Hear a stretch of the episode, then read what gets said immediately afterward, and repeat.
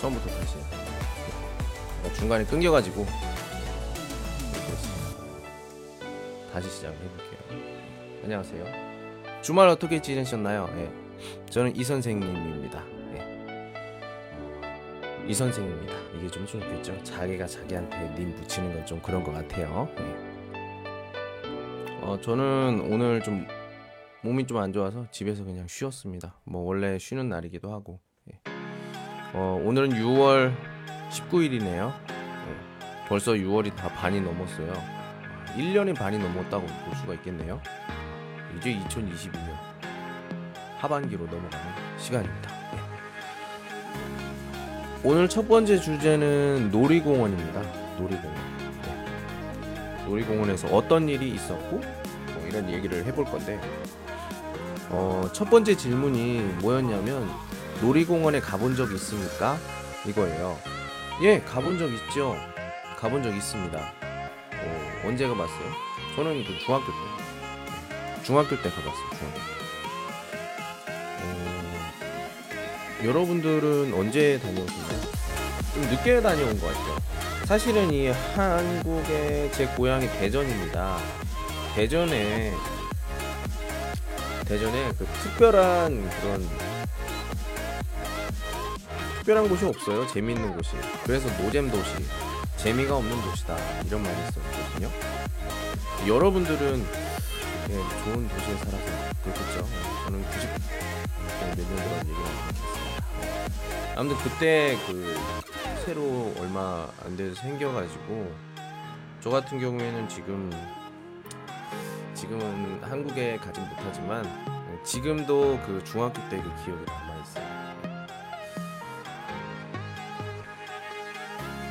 엑스포 그 대전 엑스포에 있는 꿈돌이랜드 거예요. 예, 놀이공원 이름이 예, 거기에서 아주 재밌게 놀았던 게 있습니다. 소풍이라고 하죠. 예, 1년에 1년에 몇 번 가죠? 두 번 가나요? 봄이랑 가을이랑 이렇게 두 번 가는데 그때마다 항상 갔던 것 중에 하나가 바로 이 꿈돌이랜드. 꿈돌이랜드랑 보문산? 예, 그런 그 두 곳이었던 것 같아요. 나머지 한 곳은 뭐, 어,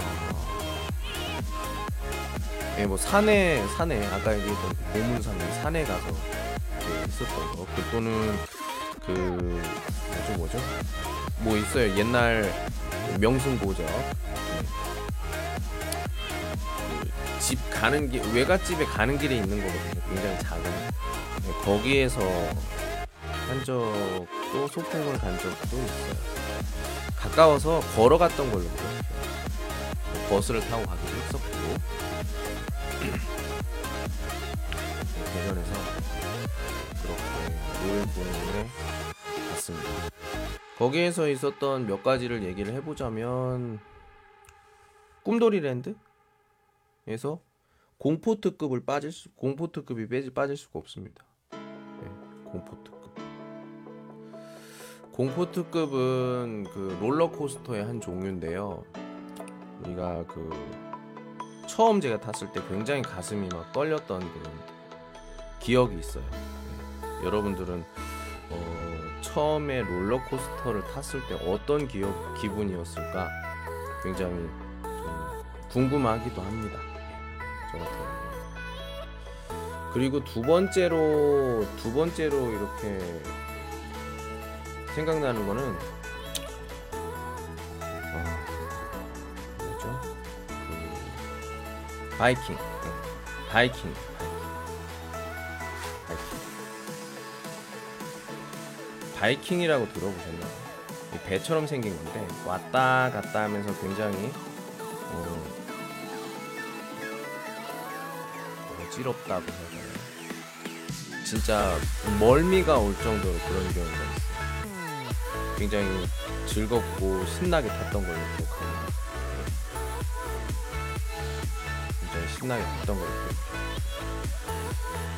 그리고 뭐 다른 것들은 뭐 별로 기억이 나진 않아요. 네. 제 생각에는 그거 말고는 뭐 별거 없었던 것 같아요. 그렇게 중학교 때를 보냈고요. 어, 다음 질문. 가장 좋은 놀이공원은 무엇입니까? 어디에 있습니까? 이걸 물어보는 건데, 어, 제가 갔던 곳 중에서 제일 좋은 곳들은 어디야? 하면은 뭐, 무조건 뭐, 에버랜드죠. 네. 에버랜드에 가서, 어, 여기저기 놀았는데, 그 중에서 좀 재미있게 생각하는 게 요즘에 인기 있는 아마존 익스프레스라고 있습니다. 동그랗게 앉아가지고 여러 가지 구경하면서 막 물도 쏘고 막 그러면서 옷도 젖고 막 이러는 건데 굉장히 재미있어요. 네. 근데 거기서 재미있는 건 뭐냐? 거의 옆에서 그 직원들이 어, 막 랩을 하면서 춤을 춥니다. 춤을 추는데 그게 너무너무 재밌어요. 네. 아주 굉장히 열심히 네. 직원들이 하는 걸 보면서 어, 재밌게 즐깁니다. 네, 그리고 중간중간에 그 공연하는 것도 보는데 음, 굉장히 재밌어요 공연도. 나중에 음, 시간이 되면 여러분들이 한국에 가면 반드시 가는 곳 중에 하나가 바로 삼성 에버랜드입니다. 네, 나중에 시간이 있을 때 아니면 기회가 되면 꼭 한번 가서 재밌게 노시기 바랍니다. 제 제일 좋은 놀이공원은 거기라고 생각해요. 다른 곳도 많지만 음, 다른 것보다도 제가 좀 좋아한다고 생각할 수도 있죠.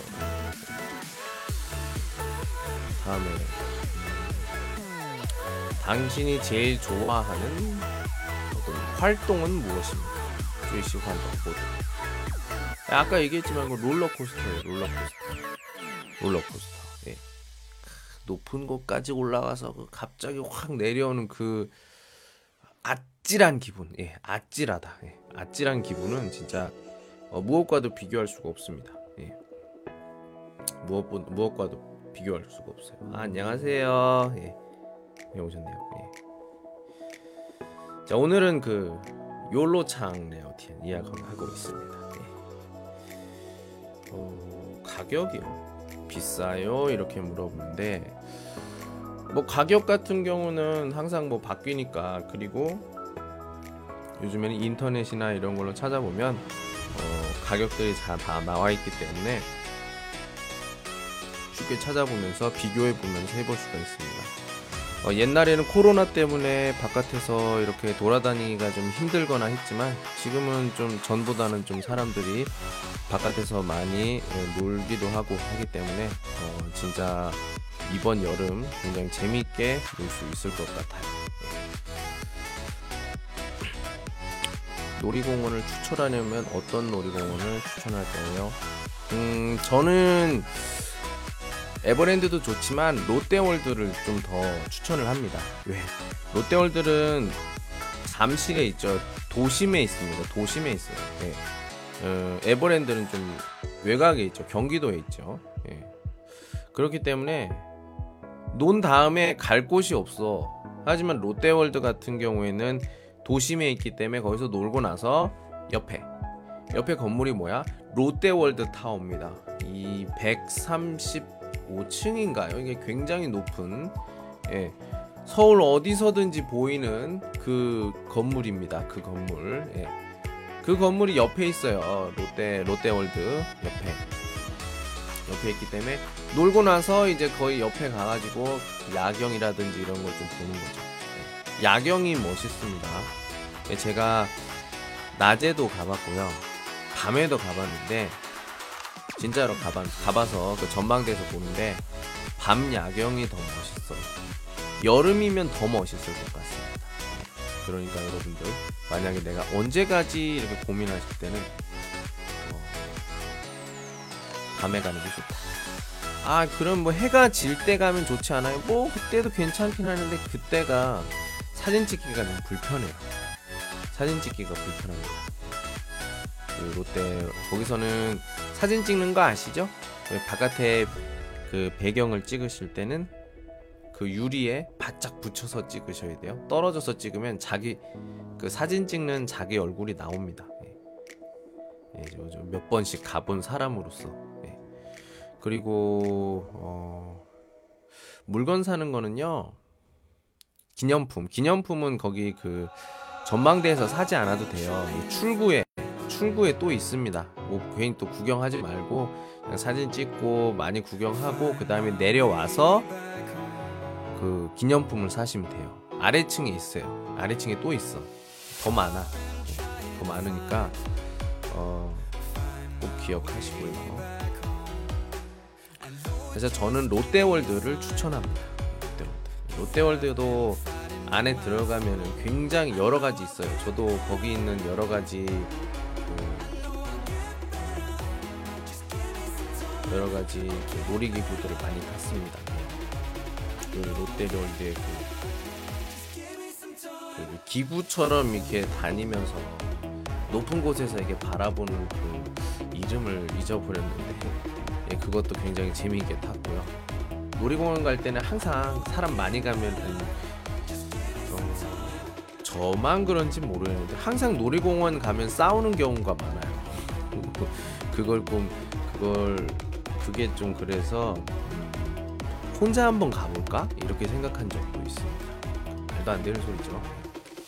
저도 말도 안 된다고 생각해요. 자, 놀이공원에 언제 한번 갑니까? 오, 어, 언제 한번? 어, 저 같은 경우에는 가고 싶을 때 바로 간다고 생각해요. 저는, 가고 싶을 때 그냥 바로 갑니다. 네. 뭐 아유 갈까 말까 이게 아니라 딱 그 마음이 들었을 때 그냥 진짜 가는 거예요. 네.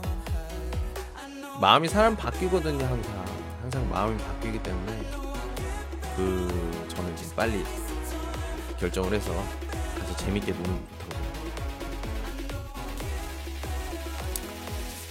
한국에 가 내가 제가 이 선생님이 한국에 가, 이 선생이 한국에 가면은 돌아가면 하고 싶은 것들 중에 하나가 그 방금 얘기했던 놀이공원에서 자유이용권을 끊어서 아침부터 저녁까지 계속 아침 일찍 가서 저녁까지 아주 재미있게 놀고 오는 게 제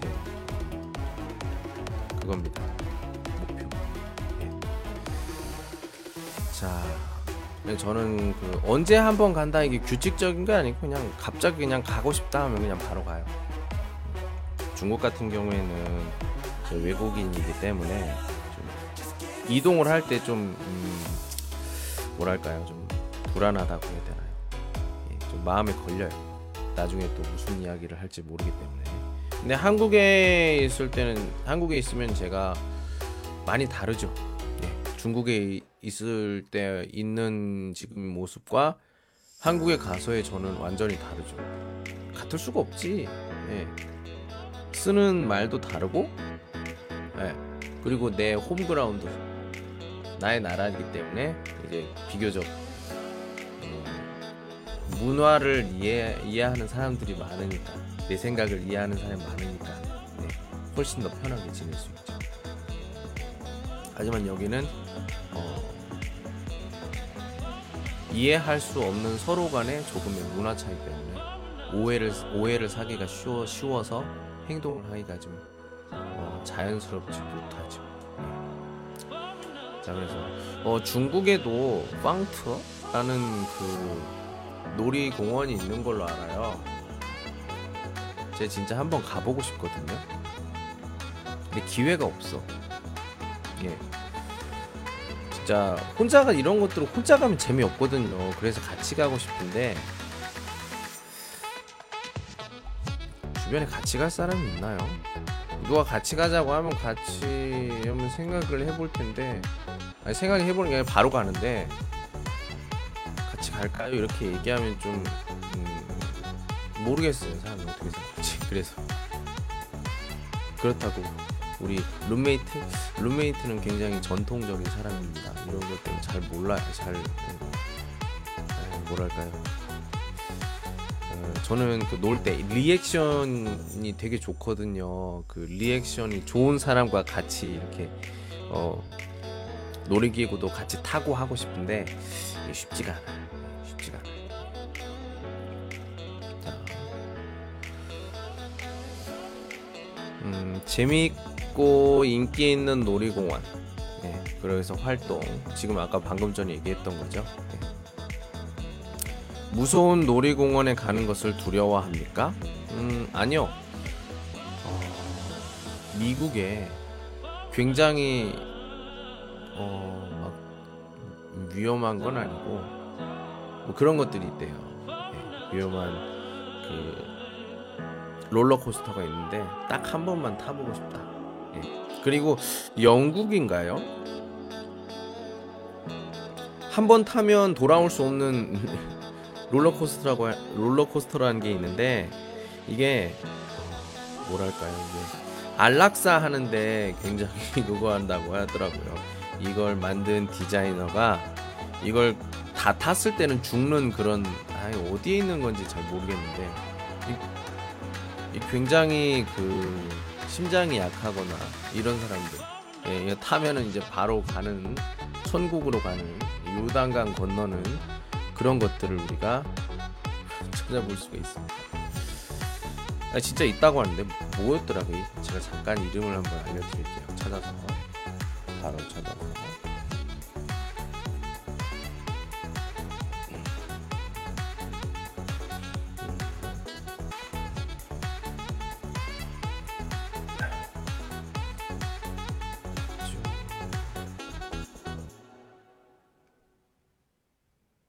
아, 아직 안 만들었군요.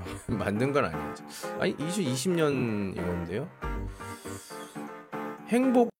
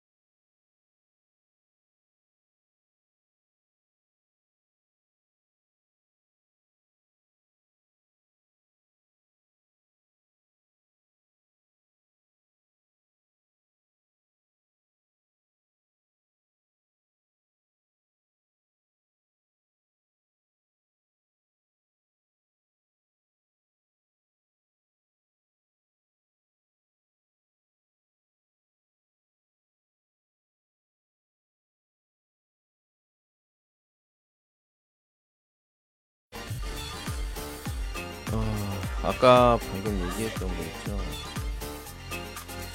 이제 컴퓨터가 화웨이거든요. 요즘 들어가지고 갑자기 깜빡깜빡거리는 경우가 많아요.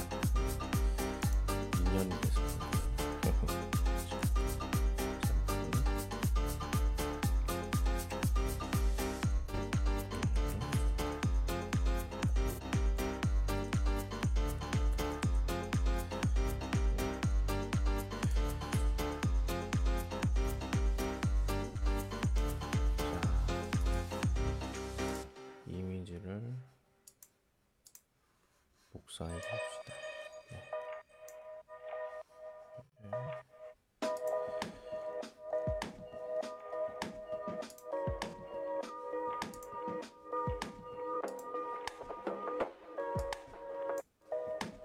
이 어떤 그 롤러코스터인데요. 예, 영국 왕립 예술학교 출신의 그 어, 리투아니아 예술가가 만든 안락사 전용이라고 합니다. 안락사 전용. 예. 안락사 전용. 안락사가 뭔지 아시죠? 이제 살기가 좀 어렵거나 이런 사람들이 좀 더 안 좋은 그런 상황이 오기 전에 그냥 빨리 삶을 어, 편안하게 어, 마무리할 수 있도록 하는 것이 바로 방금 얘기했던 안락사인데 그것에 맞춘 그 맞춘 이런 그 예술가가 만든 안락사 전용 롤러코스터라고 합니다. 음, 이게 굉장히 어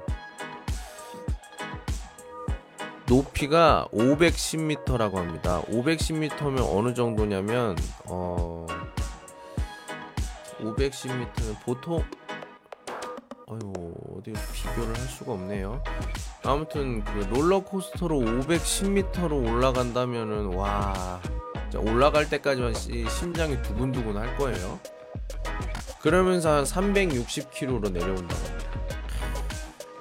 근데 이거는 내가 봤을 때는 어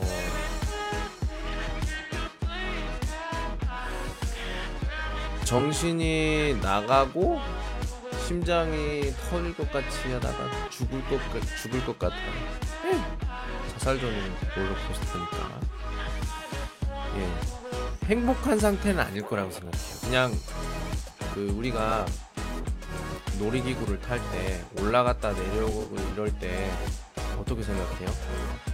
정신을 깜짝 잠깐 잃어요, 그죠? 블랙아웃 이렇게 되는데 이 시간이 굉장히 길 것 같아요. 딱 깨어났다가 또 다시 또 깨어났다가 다시 또 예. 근데 심장이 좀 약한 사람들 같은 경우에는 여기서 죽을 수가 있겠죠. 출발할 때는 살아서 내려올 때는 죽어서 시체로. 아 이거 웃으면서 하면 안 되는데 예. 굉장히 쉽지 않아요. 굉장히 쉽지 않은 선택들이라고 볼 수가 있습니다. 아휴. 예. 어떻게 이런 생각을 하고 만들었는지 저도 잘, 모르겠어요. 대단하다. 예. 대단하다 이렇게 얘기할 수가 있겠네요. 예, 지금 그 놀이동산에 대해서 지금 얘기를 해보고 있습니다.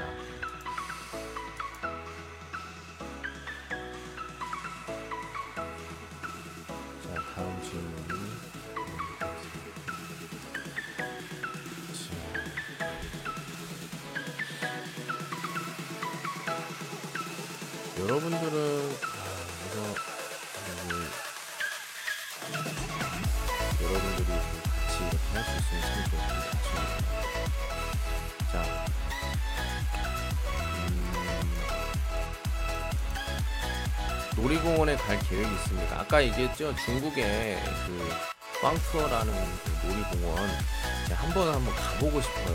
예. 뭐 중국의 뭐 예? 칭다오의 여기저기는 뭐 소개를 해서 가보긴 했는데 무엇보다도 제일 중요한 게 그거라고 생각합니다. 예. 뭐 칭다오의 역사 뭐 이런 것도 좋지만 솔직히 재미없어요. 예. 그냥 재미있으면 돼. 재미있고 사진 찍을 때 좀 예쁜 이런 것들이면 된다고 생각합니다. 예.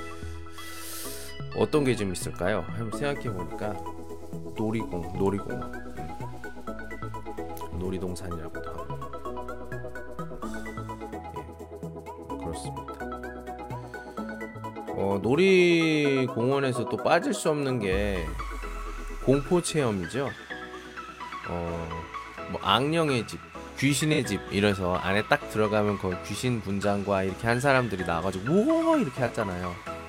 예, 굉장히 무섭습니다. 요즘에는 굉장히 실감나게 연기도 잘하고 예, 여름인데 이런 거 한번 느껴봐야 되지 않을까요? 그래서 제가 생각을 한 게 생각을 한 게그 빵투어에 만약에 그게 있다면 거기 거기 한번 참여를 해보고 싶어요. 근데 참여를 하면 문제가 뭐냐면 그 무서워야 되잖아. 무서우면 막 이렇게 뒤에서 이렇게 놀래키고 해야 되는데 제일 큰 문제 이거 못 알아들으면 어떡하죠, 내가? 막 놀래는 막 그런 거 했는데 이게 중국어잖아. 중국어라서 에? 뭐? 이해를 한다면 아, 아 이거 무서워야 되는구나. 이렇게 하면 진짜 재미가 없거든요. 어, 중국어 말 중국어로 깡깡 어색하다. 어색한 그런 상황이 있을 것 같아서 예. 어떤 계획이 있어요? 하면 저는 아까도 얘기했지만 누군가가 가자고 하거나 하면 아마 어 사양하지 않고 예, 가지 않을까 생각이 듭니다.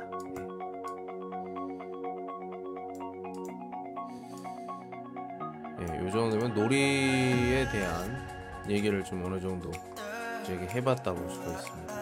예. 질문이 그렇게 어려운 질문이 아니에요, 그죠? 예.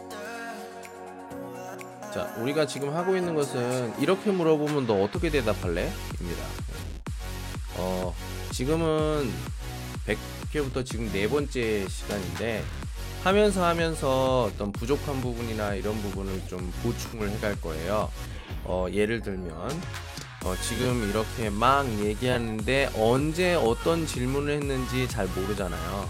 그러니까 이제 어, 다음 주 다음 주 언제가 될지 모르겠어요. 제가 계속 그 시험을 하겠는데 어느 부분에 어떤 질문, 어느 부분에 어떤 질문 이게 정확하게 몇 초에 뭐가 나오는지 이게 정확하게 어, 나중에는 이렇게 자막인 자막은 아니지만 비슷하게 할 테니까 여러분들 한번 어, 참고해 보시기 바랍니다. 갈수록 좋아져서 아마 D-Day 50, 예, 50일 전에는 굉장히 어, 더 질량이 좋은 예, 질이 quality가 높은 녹음이 되지 않을까 생각이 듭니다. 자, 자 이번에는 시정치 화 화에 대해서 얘기를 하겠습니다. 화에 대한 이야기를 해보도록 하겠습니다. 자, 분노, 앵거, 분노. 화를 많이 내, 내는 편이에요. 어, 저는 글쎄요. 음, 음, 요즘에 좀 알았어요. 화내는 게 뭐 그렇게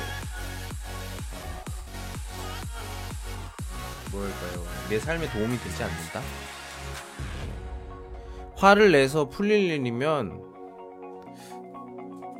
화를 내서 풀어지는 그 해결이 되는 일은 없어요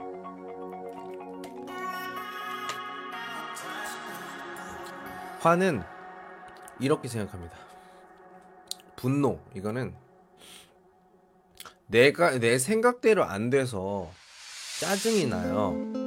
근데 어렸을 때는 그걸 우는 걸로 표현을 해요. 내 생각대로 안 됐을 때 울어요, 아이들은. 그럼 어른들은 어때요? 내 생각대로 안 됐을 때 울어요? 아니요. 내 생각대로 안 됐을 때 짜증이 나고 화가 나는 거예요. 그래서 화를 내요. 만약에 우리가 아이들처럼 아이들과 똑같다면 내 생각대로 안 됐을 때 울겠죠. 그러면 나도 울고 아저씨도 울고 아빠도 울고 할아버지도 울고 다 울잖아요. 네. 그럼 좀 약간 위험이 없어 보이잖아요. 그렇기 때문에 화를 낸다고 생각해요.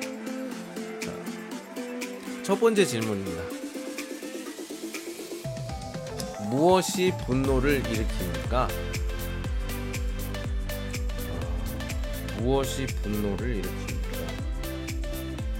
글쎄요. 저는 이렇게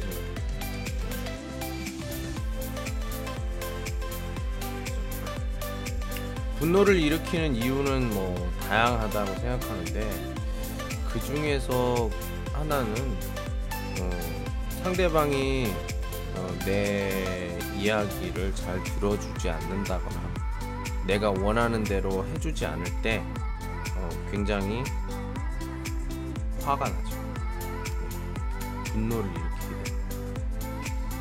어 그러면 뭐 다른 거 있나요? 예. 다른 이유?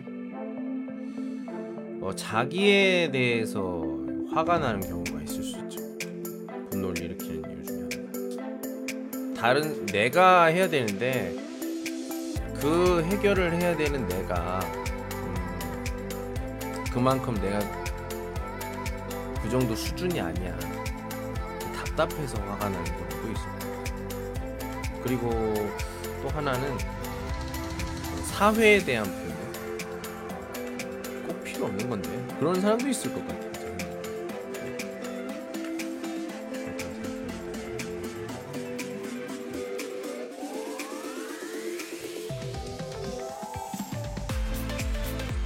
아, 아.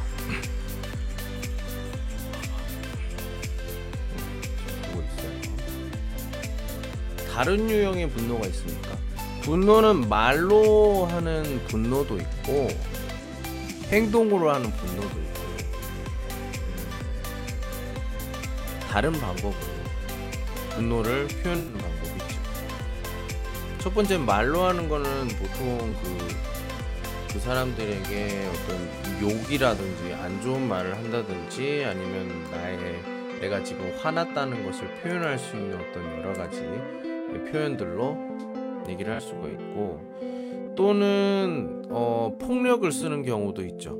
분노의 하나의 그 표현 방법으로 예, 또는 어떤 무언가를 좀 부신다든지 불을 낸다든지 뭐 이런 어, 다른 사람에게 피해가 될 수도 있는 이런 것들을 하기도 합니다. 분노에 대한 반응 차이 어떤 게 있을까요? 어, 분노에 대한 반응은 어, 여러 가지가 있지만 똑같이 1대1로 1대1로 이렇게 얘기를 하는 경우가 있기도 하죠. 어, 예를 들면 욕을 하면 욕을 하고 폭력을 쓰면 폭력을 쓰고 예, 이런 식으로 1대1의 그걸로 하는 경우가 있는가 하면 화를 가라앉힌 다음에 대화로 대화로 무언가를 좀 해결을 하려는 해결을 하려는 사람도 있고 또 다른 사람들이 그렇게 화를 냈을 때 그 자리를 피하거나 이런 경우가 있죠. 지금 화를 내는 거에 대해서 얘기해보겠습니다. 분노가 일리가 있습니까? 아 그럼 우리가 어떻게 하는 게 좀 확실하다. 분노가 일리가 있습니까? 어, 이렇게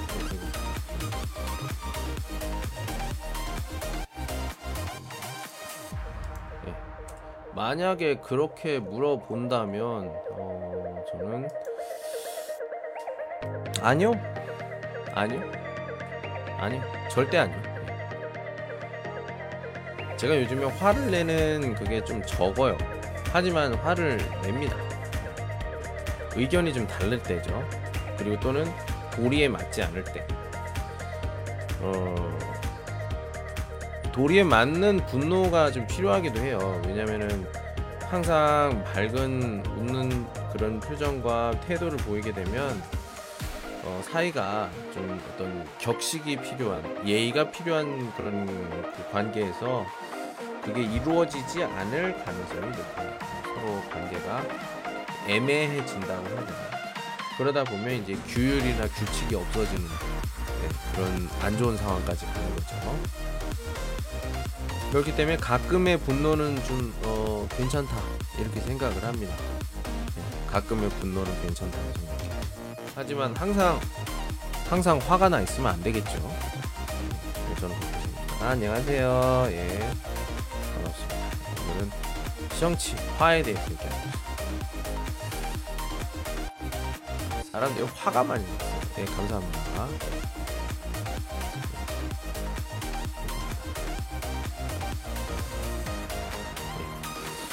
그래서 그 화가 내면 화를 내면 좋은 건가요? 이것도 원래는 화를 내는 것 자체가 다 안 좋은 건데 안 좋은 건데 좀 상황에 따라서 좀 필요하다 이렇게 생각해요. 가끔 음, 언제 필요합니까? 화가 어, 상대방이 나랑 예를 들어서 무슨 중요한 일을 해요. 네, 중요한 일을 하는데 좀 마음이 너무 풀어졌어. 너무 편해. 방심을 많이 해요. 네, 그래서 실수를 할 것 같아. 그런 경우에 우리가 어, 머릿속에 좀 긴장을 해야 한다. 아, 뭐 그런 의미로 화를 내는 경우가 있죠. 우리가 좀 주변에서 화를 내게 되면 누군가 굉장히 화 분노를 표출을 하게 되면 우리는 보통 긴장을 해요. 긴장하다 보면 어, 일을 처리하는데 실수가 좀 적어지는 경우가 많이 있죠. 네. 그런 경우에서 일의 효율을 높이기 위해서 일부러 화를 내는 경우도 있다. 예. 뭐 그런 경우에는 우리가 이 그 유도리 예. 일리가 있다고 생각해요. 예. 하지만 나쁜 것들은 이런 긴장할 필요가 없는 상황이죠. 그 이외에서.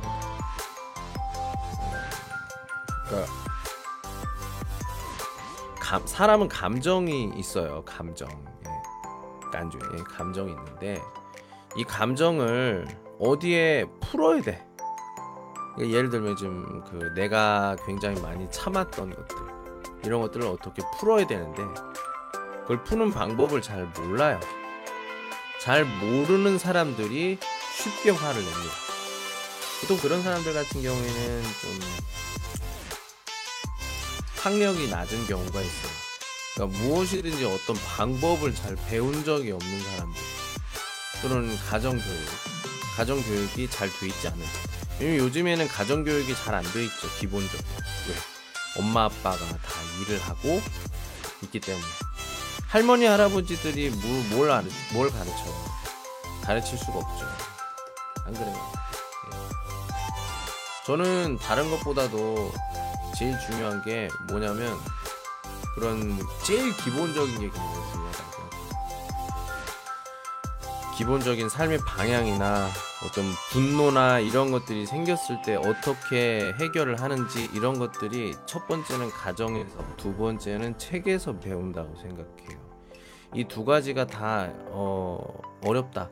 그러면 그런 친구들은 이제 어, 뭐라고 해야 되죠? 중국어로 중국어로 얘기하면은 음 뭐가 페이지류 비주류 예, 비주류가 돼서 어 좀 다른 사람이 되는 거죠. 나는 뭐 굉장히 뭐 가- 개성이 있는 사람이다 이렇게 착각을 하는. 예, 사실은 정상이 아닌데 사람이 정상적으로 살았죠. 그렇게 생각하는 거 아닐까. 아무튼 그 분노 같은 경우에는 우리가 조절을 할 수가 있어요. 조절이 안 되는 사람들은 그때는 약을 먹어야죠. 약. 약을 먹어야 돼요, 실제로. 조절이 안 되는 게 그건 병이에요, 병. 그래서 그 분노를 어, 어떻게 푸느냐가 굉장히 중요하다고 생각해요. 자, 그러면 이 선생, 너는 네가 화났을 때 너는 어떻게 해결을 하고 또 무엇을 하냐? 뭐 이렇게 물어본다면 어, 나는 화가 나면 정말 정말 화가 나면 그 대상한테 직접적으로 얘기합니다. 노래가 너무 커요 소리가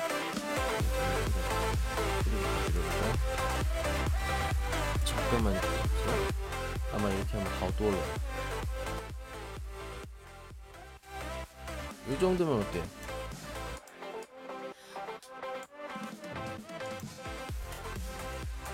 이 어때요? 어떠, 어떻습니까? 괜찮나요? 거의 뭐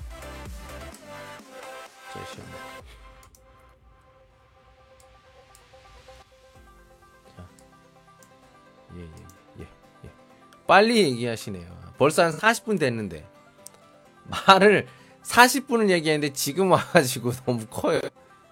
예, 알겠습니다. 예, 10시에 시작해요. 10시, 10시, 예, 10시. 예. 중간에 이게 어, 중간에 이그 라이브 하다가 끊어져서 처음부터 다시 하고 있습니다. 예. 학교에서 일하면서 화를 내게 됩니다. 마음 아까도 얘기했지만 화를 낸 이유는 내가 원하는 게 원하는 대로 되지 않았을 때 화를 내는데 그러니까 제가 학생들한테 하는 요구는 그렇게 많지가 않아요. 네. 제 목소리가 작다고요? 그래요? 잠깐만 그럼 좀 어떻게 해야 될까요?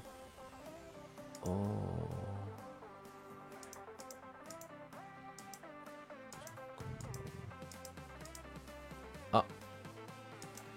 요거를 어떻게 할까? 아 그럼 제가 가까이 이렇게 대고 할게요. 예, 가까이 대고 아마 이렇게 하면 좀 목소리가 잘 들릴 거예요. 예. 자 다시 이야기를 해보면 어 저는 학교에서 하는 요구가 그렇게 크지 않아요. 예. 어떤 요구가 있냐? 뭐 이렇게 물어보면 아 이거 제가 지금 예. 그냥 책만 읽을 수 있으면 돼. 이렇게 얘기해요. 이상하죠? 예. 아, 근데 그래요. 예. 책만 읽을 수 있으면 내가 뭐든지 해줄 수 있다. 너 대학교 가고 싶어? 어디 대학교? 말만 해. 내가 보내줄게. 실제로 읽기만 해서 이렇게 얘기하면 좀 양심이 찔리지만 대학교에 간 친구들이 많아요. 예. 서울에 서울에 있는 대학교죠. 예. 뭐 말만 하면 다 할 수 있는 대학교 제가 다 보냈습니다. 읽을 줄만 해, 읽을 줄만 알아도 충분히 갈 수 있다. 제가 항상 얘기를 하거든요. 그런데 답답한 게 뭐냐? 이럴 때 화가 나죠.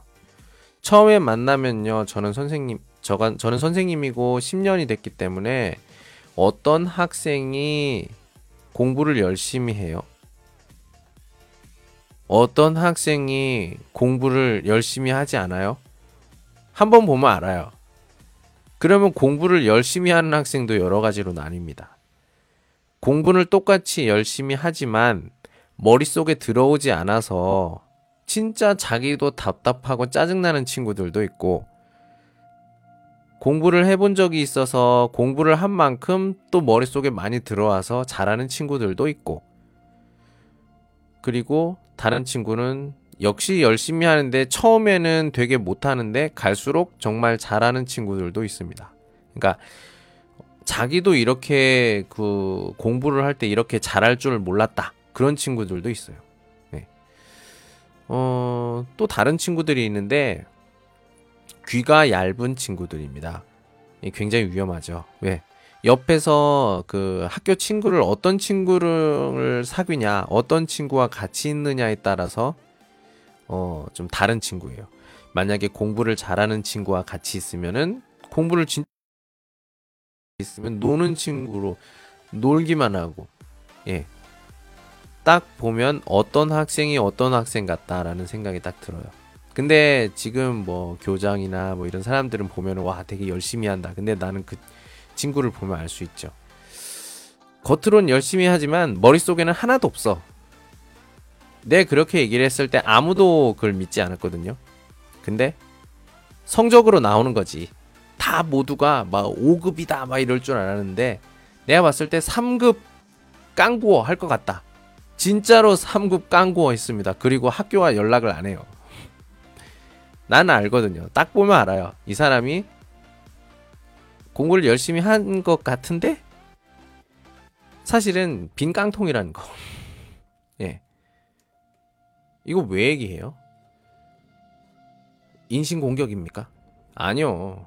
제가 화가 날 때 어떤 언제 화가 나느냐를 얘기를 하기 위해서 기본적인 설명을 하는 거예요. 이렇게 해서 학생을 보면 알아요. 그래서 공부를 안 하는 학생한테는 그렇게 많은 요구를 하지 않습니다. 어떤 요구를 합니까? 저 이렇게 얘기해요. 읽기만 해. 다른 거 다 필요 없어. 읽기만 해. 읽을 수만 있으면 된다. 모든 언어에 제일 중요한 게 바로 그 읽기입니다. 읽기를 잘 하지 못하면 단어도 외울 수 없고 문법도 이해를 못 하고요. 문제는 당연히 풀 수 없어요. 들리지도 않고. 왜?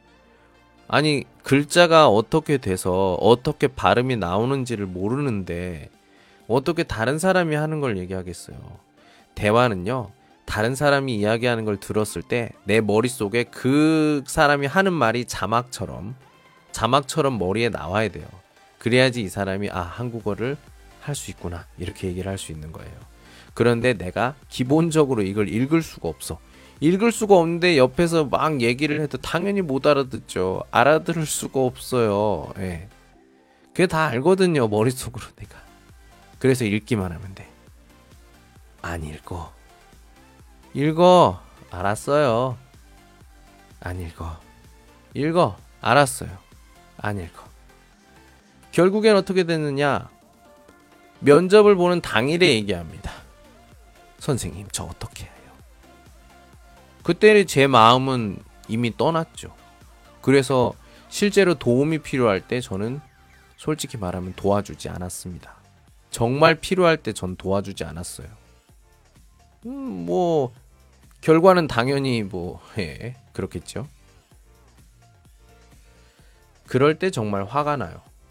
사실, 그, 토요일에 면접을 했는데, 면접을 봤는데, 그 친구가. 면접의 질문이 굉장히 간단했어요. 딱 다섯 개. 자기소개. 그리고 그 자기소개에 썼던 곳에 대한 내용이에요. 뭐 예를 들면, 어, 너는 졸업하고 뭐 할 거야? 여기엔 이렇게 이렇게 나왔는데, 어떤 회사에 갈 거야? 어, 여기 보니까, 어, 고향 소개에 대해서도 잠깐 얘기를 했던 것 같아요. 질문은 4개, 5개밖에 안 됐어. 이거 읽을 수만 있었다면 충분히 합격할 수 있습니다. 그냥 예를 들면 이런 거예요. 식탁에 밥이랑 반찬이 다 정리돼 있어요. 다 세팅이 돼 있어. 먹기만 하면 돼. 수저도 있어. 먹기만 하면 돼. 그런데 오메이오쇼 내가 손이 없네. 손이 없어서 먹을 수가 없어요. 수저와 젓가락, 아니 수저. 수저는 숟가락과 젓가락을 얘기하는 거죠. 수저가 있어요. 밥 있어요. 반찬 있어요. 탕 있어요. 빵, 뭐 피자 다 있어. 먹기만 하면 돼. 손이 없네? 손이 없으면 어떡해? 수저를 집을 수가 없어요. 수저를 집을 수 없으면 먹을 수가 없어. 이런 상황이죠. 될까요?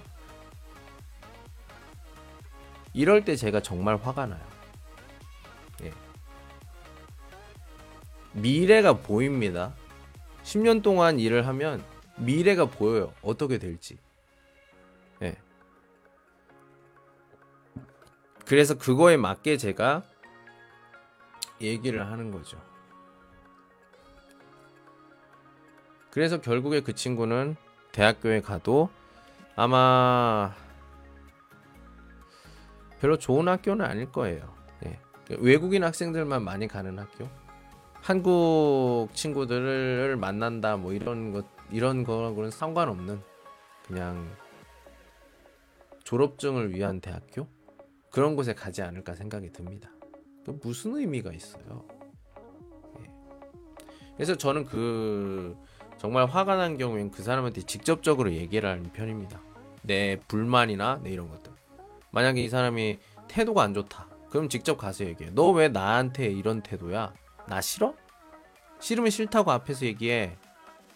표정으로 얘기하지 말고 내 앞에서 나한테 싫어 이렇게 얘기를 해. 그럼 내가 이해를 할게. 그것도 이 말을 하지 못해?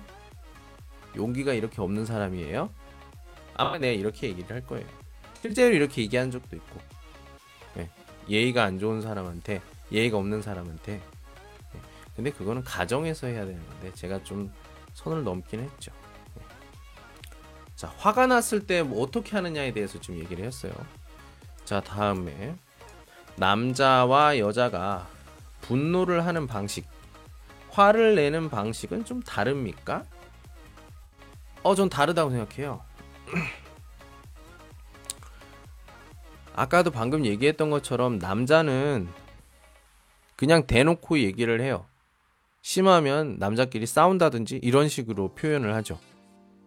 그런데 내가 아는 여자가 화가 났을 때는요, 어, 환경을 이용한다고 생각합니다. 환경을 이용한다는 게 뭐냐면, 내가 여자야. 어떤 친구랑 싸웠어요. 근데 이, 이게 반 친구야. 그러면 그 친구를 뺀 나머지 친구들에게 그, 그 친구의 안 좋은 점을 얘기를 해요. 그러면 점점 점점 그 사람을 모두가 싫어하겠죠. 어, 여자들 같은 경우는 그렇게 한다고 생각해요. 아니면 그냥 아예 얘기도 안 해. 인사도 안 해. 예. 학생들 중에서도 여자 학생들이 저랑 싸 가끔 싸우는 친구들 있어요. 아까도 얘기했지만 제가 태도에 대해서 굉장히 민감하거든요. 어느 정도까지는 그냥 그 친구의 본심이 아니니까 뭐 어느 정도 그냥 뭐 장난이 조금 심해도 이해를 합니다. 근데 언젠가 만약에 딱 들었을 때 평소와는 다른 느낌 뭐 이런 것들을 들리게 된다면 굉장히 화가 나겠죠. 그래서 막 뭐라고 하면은 아마도 아마도 그 친구는 이제 다시는 나를 만나지 않을까. 만나 그 쳐다보지도 않고 인사도 안 하고 그냥 쳐다보고 그냥 가고 그런 학생들이 좀 있어요. 남자 학생들 같은 경우에는 제가 좀 화가 나서 나가 이렇게 해서 그제 수업에 들어오지 않더라도 어떤 친구들 같은 경우에는 제가 수업이 끝날 때까지 한 시간 동안 바깥에서 기다리다가 선생님 좀이 얘기 좀 해, 이 얘기 좀 했으면 좋겠어요. 가가지고 진심으로 사과를 하고 아 그 진심으로 사과하는데 내가 계속 뭐 화가 나 있습니까? 바로 화해했죠. 네. 아뭐 네가 이렇게 네 잘못을 알고 내가 좀 심하게 한 것도 있고 나도 미안하고 우리 앞으로 앞으로 잘 지내자 끝. 예. 저는 뭐 이렇게 하면 뭐 뒤끝이 없어요. 똑같아요. 예. 그런데 좀 그렇다는 거죠. 예. 여자 학생들 중에서는 그렇게 하는 학생들을 본 적이 없어요. 예.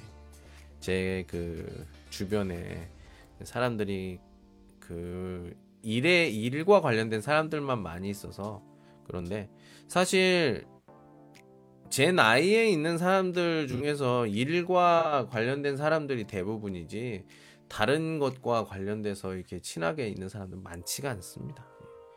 제가 이 일과 관련돼서 있는 사람들은 선생님 말고 학생들이 주부 대부분이기 때문에 뭐 그런 경우가 있는 것 같아요. 네.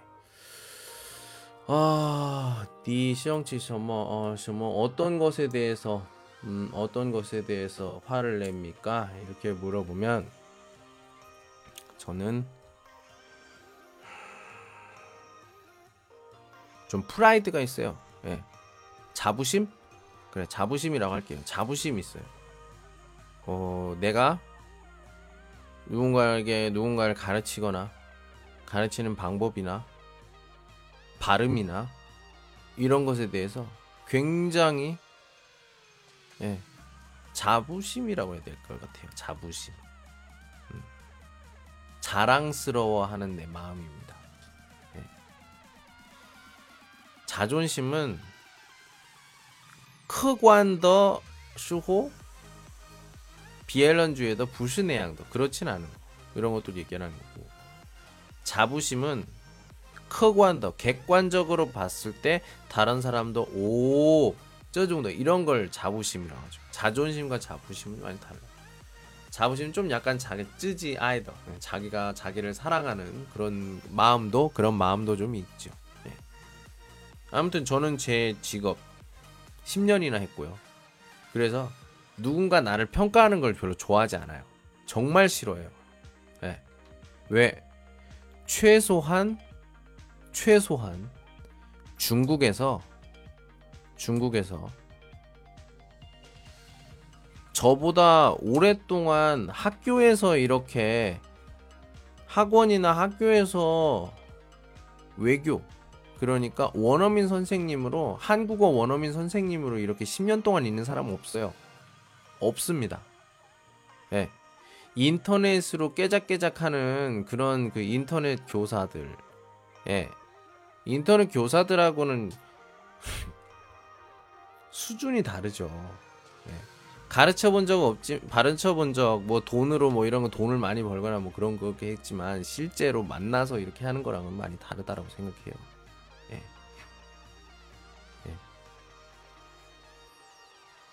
가르치는 것은 면, 그, 이렇게 실제로 만나서 하는 게 굉장히 중요하다고 생각해요.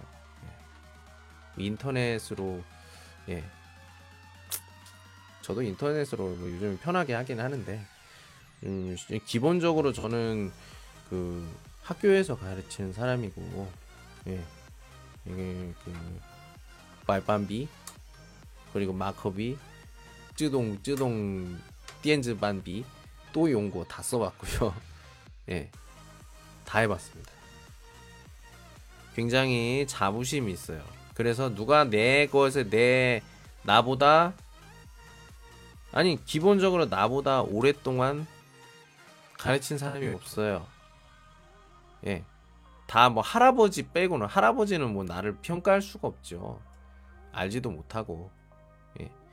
하지만 그 보면 근 청도에 뭐 근처에 뭐 작은 학원에 있는 사람들이 우리 학원에 있는 뭐 남자 외교는 그러니까 원어민 선생은 뭐 발음이 뭐, 뭐 이상하다 이렇게 얘기하는데 제 발음이 되게 좋거든요. 굉장히 깔끔하고 제가 어디 가서 발음 안 좋다, 목소리 안 좋다 이 말을 들어본 적이 없어요. 그런 말을 안 한다는 게 아니라 다 평가가 좋다고요. 누구든지 처음 들어본 사람들도 발음이 굉장히 깔끔하다고 해요. 깔끔하다는 게 무슨 말이냐면 쇼인파인 받침 발음이 정확하게 된다는 거예요. 중요한 부분. 그리고 말을 할 때 그런 말을 하는 방법들. 예. 발음이 좋다는 말이 무슨 말이냐면 한국 사람들이 그 말을 들었을 때 머릿속에 글자가 자막으로 이렇게 딱 딱 정확하게 딱딱딱딱 써지는 그런 그런 느낌의 발음입니다. 예. 그래서 누군가가 내 발음에 대해서 이렇게 할 수는 없죠. 예. 저는 중국에서 누구라고는 얘기는 안 하지만 중국에서 제일 잘 나가는 그 중국인 중국인 그 누구죠? 예, 얘기를 할 수 없어요. 예. 그러니까 어떤 그 핑, 핑타에서 어, 쪼이 뚜어 쉐성 정말 최 넘버 원인 그 중국인 선생님이 저랑 합작을 하자고 해서 합작을 한 적도 있고요. 그 선생님이 문법 수업, 저는 발음 수업 이렇게 한 적도 있고 그리고 지금도 어, QQ이랑 저 허통돼 있고요. 지금 뭐 이렇게 히말라야 돼 있고 그리고 뭐 콰이쇼에서도 연락이 왔었고 옛날에는 뭐 그 뭐죠? 다오위 그 게임 그 있어요. 게임 즈보. 거기서도 연락이 와서 같이 합시다. 이렇게 얘기를 한 적이 있고요. 예. 뭐 그냥 뭐 못해 그냥 뭐 아무나 하겠어요? 어느 정도 발음이 좀 괜찮으니까 하는 거겠죠. 그래서 저는 이런 것에 대해서 굉장히 자부심을 가지고 있기 때문에 이것에 대해서 발음에 대해서 누군가 나한테 뭐라고 한다? 그리고 저는 전공도 이거예요. 한국어 교육학이기 때문에 그리고 그 교원 자격증이라고 합니다. 예. 선생님처럼 다른 사람을 가르칠 수 있는 자격증이에요. 그 증서가 있어요, 저는. 그 있는 사람과 없는 사람이 다릅니다. 없는 사람은 그냥 그냥 그냥 그냥 가르치면서 경력으로 이렇게 하는 사람이고 실제로 그 한국어 교육학이나 국어국문학과를 졸업을 하게 되면 이제 그 증서가 나오게 되는데 그 증서로 이제 어 증명을 하는 거죠. 나는 다른 사람을 가르칠 수가 있다. 예. 기본적인 문법을 가르칠 수 있고 어, 발음도 가르칠 수 있고 뭐 여러 가지 수업이 가능하다. 이걸 증명하는 거죠. 예. 그래서 저는 다시 돌아와서 무엇이 나를 화게, 화나게 하는가?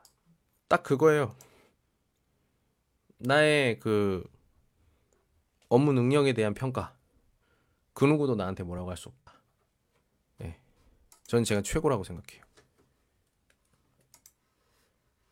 가르치는 것만 잘하는 게 아니라 제일 중요한 거. 공부하는 방법을 알려줄 수 있어요, 나는. 공부하는 방법. 학교에 오는 이유는 공부를 어떻게 하는지 모르기 때문에 그러는 거예요. 그러니까 저와 같이 수업을 하게 되면 저는 반드시 제시를 합니다.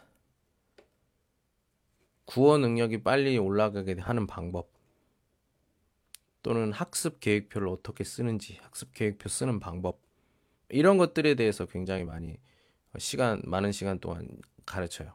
만약에 그게 이 그걸 이해를 하고 성공적으로 된다. 그러면은 뭐 짧은 시간에 굉장히 많은 그 실력을 올리는 것은 뭐 아무런 문제가 안 된다고 생각합니다.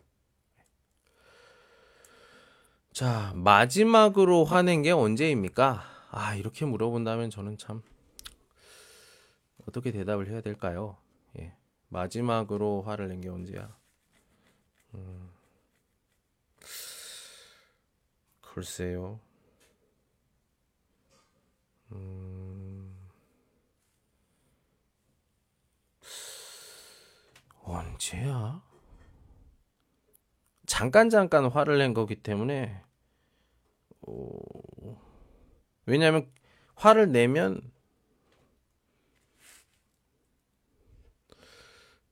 화를 낼 때가 굉장히 중요하다는 걸 느꼈어요. 어떤 일을 화가 낸 화를 낸 후에 뭔가 좀 결과나 결과가 달라지거나 아니면 뭔가 좀 발전이 있거나 그러면은 화를 냈을 때 좀 그 이의가 있는데 그렇지 않아요. 그런 경우에 화를 내면 내 정력만 낭비하는 거죠. 내 힘만 빠지는 거죠. 다른 사람은 아무런 그런 뭐 의미가 없는데 그냥 봅니다. 그 사람들의 미래를. 예. 그 순간의 선택이 자신의 어떤 나중에 커리어, 커리어를 달라지게 하는 건데 그건 제 인생이 아니잖아요. 그리고 그게 나랑 상관이 있나? 어, 그렇게 생각했어요. 나는 진짜 학생들이 많이 바뀌었으면 좋겠다. 이래서 굉장히 노력을 했는데, 그거는 옛날 학생들 얘기고요. 지금 학생들 같은 경우에는 난 싫어. 그러면 싫어. 안 해. 아, 나 이거 좋아. 그럼 그 이거 해. 하다가 또, 아, 이거 싫어. 그러면 안 해요. 예. 어, 이거는 그 세대 세대의 어떤 특징입니다. 이게 뭐 나쁘다 좋다 이런 게 아니라 거기에 맞춰서 해야죠. 모두가 다 똑같이 한다고 해서 되는 게 아니에요. 그러면 어떻게 봐서 가능성이 좀 높은 사람들에게 투자를 좀 하는 게 좋겠다. 이렇게 생각이 듭니다. 저 같은 경우에는. 예. 마지막으로 하는 게 기억이 안 나요. 기억이 안 나요. 예. 화를 낼 때는 뭐 소리를 크게 내죠. 예. 음, 어, 요거, 요거.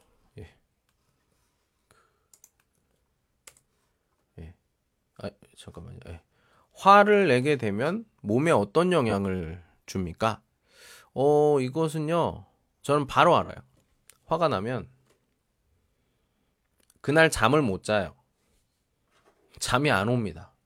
부글부글 끓어서 화가 나고 머릿속에 계속 그 여러 가지 생각 상상에 상상에 상상 계속 상상하게 돼요. 그러다 보면 정말 화가 많이 나게 되고 진짜 화가 많이 나게 됩니다. 그게 필요해? 아, 빨리 자야지. 근데 또 생각나요. 그래서 저는 화를 좀 안 내려고 합니다. 노력을 해요. 예. 자, 화를, 화가 났을 때, 그렇고, 화를 내는 것이 문제를 처리하는 효과적인 방법입니까? 아까 처음에 얘기했던 것처럼, 언제 화를 내요? 이게 중요하죠. 내가 이 화를, 화를 낸 후에 뭔가 문제가 고쳐지거나 아니면 다른 똑같은 어, 문제를 일으키지 않는다. 똑같은 실수를 하지 않는다. 이런 경우에는 화를 내야겠죠. 근데 나중에도 바뀌지 않아요. 똑같아요. 그런 경우에는 화를 내도 소용이 없죠. 예. 화를 내도 문제가 바뀌지 않는다. 결과가 바뀌지 않는다. 뭐 그러면은 이것은 내 힘만 빠지는 힘의 낭비죠. 좋지 않다고 생각해요. 그건 자기의 어떤 판단이 중요한데 화를 내는 타이밍과 화를 내는 목적과 예, 화를 내는 어떤 목표, 화를 낸 후에 달성해야 하는 목표 이런 것들이 분명하지 않을 때는 화를 내지 않는 게 좋다고 생각해요. 예. 교통사고가 나거나 이랬을 때 화를 내는 게 좋을까요? 아니죠. 냉정하게 어 교통사고가 났을 때 내가 가해자냐 내가 피해자냐 에 따라서 좀 다르겠죠. 감정 항상 사람 실수를 하게 되어 있습니다. 사람은 감정적인 동물이기 때문에 예상하지 않았던 일은 항상 감정 감정이 격해져 있는 감성적일 때 항상 감성적일 때 우리는 실수를 많이 하게 돼요. 잘 생각해 보세요. 우리가 이성적일 때는 보통 실수를 많이 하지 않아. 감성적일 때 생각하지 않았던, 예상하지 않았던 그런 문제를 만들어요. 예. 뭐 이건 좀 그렇지만. 그러니까 여성이 감성적인 동물이다. 뭐 이런 얘기를 하잖아요. 남자는 좀 이성적이다. 예. 왜냐면은 그 여자들은 교류와 공감을 굉장히 좋아하고 중요하게 생각하는 거예요. 네. 말을 잘하는 뭐 남자 어떤 남자냐? 아 그랬어요. 아 그렇군요. 이렇게 들어주는 사람을 많이 좋아해요. 네. 막 주동적으로 이렇게 하긴 하는데 근데 아빠 같은 사람을 좋아하는 여자들이 있잖아요. 그런 여자들은 보통 어, 아빠가 뭐야? 옆에서 계속 얘기하는 사람이야? 아니죠. 딱 그 나무처럼 옆에 딱 있을 때 편안하게 쉴 수 있는 그런 공간 같은 그런 대상이잖아요. 그건 뭐야? 잘 들어주는 사람이에요. 그만큼 교류가 굉장히 중요하지. 근데 남자는 뭐야? 남자는 굉장히 이성적입니다. 예를 들면 시간을 굉장히 중요하게 생각하는 동물이에요. 사람 남자는 그러니까 시간을 낭비하지 않아. 아니, 우리 뭐 남자 친구, 뭐 남동생은 맨날 게임만 해요. 그거는 남자 친구나 남동생의 그런 주관에서 굉장히 중요한 시간이에요. 다른 사람이 봤을 때 시간 낭비지만 자기가 생각했을 때는 굉장히 중요한 시간입니다. 굉장히 중요한 시간이야. 어, 그렇기 때문에 그거는 낭비가 아니야. 그 사람한테는. 그냥 무슨 말이에요? 저는 여사친을 믿지 않아요. 여자 사람 친구? 뉘싱펑요? 아니요. 남자는 관심이 없는 사람은 절대로 친구로 하지 않아요. 아니, 남자, 여자는 친구가 없습니다. 절대로 없어요. 제가 여사친에게 하는 어떤 감정이 호감이 없으면 좋아하는 마음이 조금이라도 좋아 이성적으로 좋아하는 마음이 없다면 이거는 그러, 그렇게 될 수가 없어요. 만약에 여사친이다. 그렇게 한다면 둘 다 옷을 벗고 같이 샤워를 해도 아무 깐까더 어색한 느낌이 없어야 돼. 친구는 친구끼리는 같이 목욕을 해도 괜찮아요. 안 그래요? 저 같은 경우도 친한 친구나 있으면 같이 그 한증방 이런 데 가면은 다 벗고 목욕해요, 같이. 예. 굉장히 자연스럽습니다. 친구라면 그렇게 해야지. 왜 못해? 이상하죠? 그런데 같이 있다. 분명히 호감이 있습니다. 100%. 남자는 필요 없는 것에 1초도 시간을 낭비하지 않아요. 게임을 한다. 그 게임하는 시간은 그 사람한테 굉장히 중요한 시간이야. 시간을 낭비하는 게 아니야. 다른 사람이 봤을 때 그 시간과 내 본인이 생각하는 그 시간에 대한 그거는 완전히 다릅니다. 이게 남자예요. 이게 남자. 남자잖아 내가. 예. 저도 뭐 침대에 누워서 유튜브나 뭐 이런 걸 봐요. 근데 내가 봤을 땐 난 지금 이걸 보는 게 굉장히 중요한 시간이야.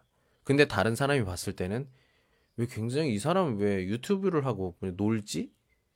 시간 낭비하지 않나? 근데 내가 생각했을 땐 난 정말 재밌고 정말 행복하고 진짜 좋은 시간이야. 네. 근데 내가 싫어하는 사람과 싫어하는 사람을 밖에서 만나요. 1초도 같이 있을 수 없어요. 굉장히 중요한 목적이 있는 게 아니면 만나지 않아. 네. 그렇기 때문에 저는 남사친, 여사친 그런 거 없다고 생각해요. 네. 그래서 제가 항상 하는 게 그거예요. 만약에 연애를 시작하게 된다면 제일 첫 번째 해야 되는 것들이 그 사람을 진짜 믿고 오랫동안 사귈 거라면은 자기가 알고 있는 모든 남자의 연락을 끊어야 돼요. 그리고 모든 여자의 연락을 끊어야 돼요. 오해를 하게 됩니다. 아유, 업무상으로는요? 업무상은 업무상으로 하시고요. 개인적인, 개인적인 것들은 다 지워야겠죠. 교류를 하면 안 돼. 그게 제일 깔끔해요. 잘 생각, 아니요, 왜 그래요? 그러면 잘 생각해 보세요. 친구끼리는 여행도 갈 수 있잖아. 남자친구한테 한번 얘기를 해봐.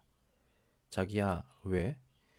나 남사친이랑 2박 3일 여행 다녀와도 돼? 그랬을 때 남자친구가 오케이. 그러면 제가 틀렸다고 할게요. 왜 친구끼리 여행 갈 수 있잖아요. 2박 3일에 량티엔 싸니에 맞나요? 난싱펑요 이치. 对男朋友这样说的话 오케이. 이런 남자친구가 있어. 여자친구에게 이 선생 얘기합니다. 자기야 왜 나 저기 여사친 뉴싱펑 여자 여, 여사친이랑 저기 베이징에 예 안녕히 주무세요. 예. 당연히 뿌하우죠 안 좋죠. 이게 좋은 거예요. 안 좋죠. 그러니까 내 말이 이거야. 남자 여자는 친구가 될 수 없어요. 다릅니다. 예, 수고하셨습니다. 안녕하세요. 안녕히 가세요. 좋은 꿈 꾸세요. 예. 정말 좋지 않다. 예. 꼭 기억하시기 바랍니다. 제일 중요해요. 제일 중요합니다. 예. 저도 이번에 여자친구를 사귀면서 많은 여자 학생들과 연락을 안 해요. 굉장히 친한 친, 친한 학생들도 있었습니다. 근데 연락을 안 해요. 예. 연락을 안 합니다. 내가 이제 뭐 일을 할 때 굉장히 도움을 많이 많이 저한테 도움을 준 친구들이 있는데 학생들이 있는데 연락을 안 해요. 예. 오해를 사기 때문이죠. 실제로 그래서 싸운 적도 있고요. 예. 그래서 어 아무튼 뭐뭐 뭐 얘기하다 이렇게 되는지 모르겠는데 아무튼 그렇습니다. 예. 예, 항상 그 두 가지 화티 화제로 아 이렇게 물어보면 너 어떻게 대답할래? 예, 100일 프로젝트입니다. 개인적으로 오랫동안 하는 습관을 가져보는 그런 어, 걸 해보고 싶어서 시작을 했고요. 지금 벌써 예, 4일째 됩니다. 이 100일 동안 이야기하는 게 항상 성공을 했으면 좋겠고, 예, 그렇습니다.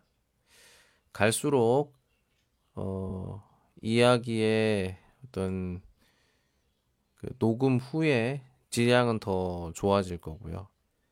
그리고 어 여기 지금 했던 여러 가지 질문들은 어 녹음이 끝난 후에 열어보시면 다 그 질문들이 있으니까 나중에 한번 들어보시면서 비교를 해보시기 바랍니다.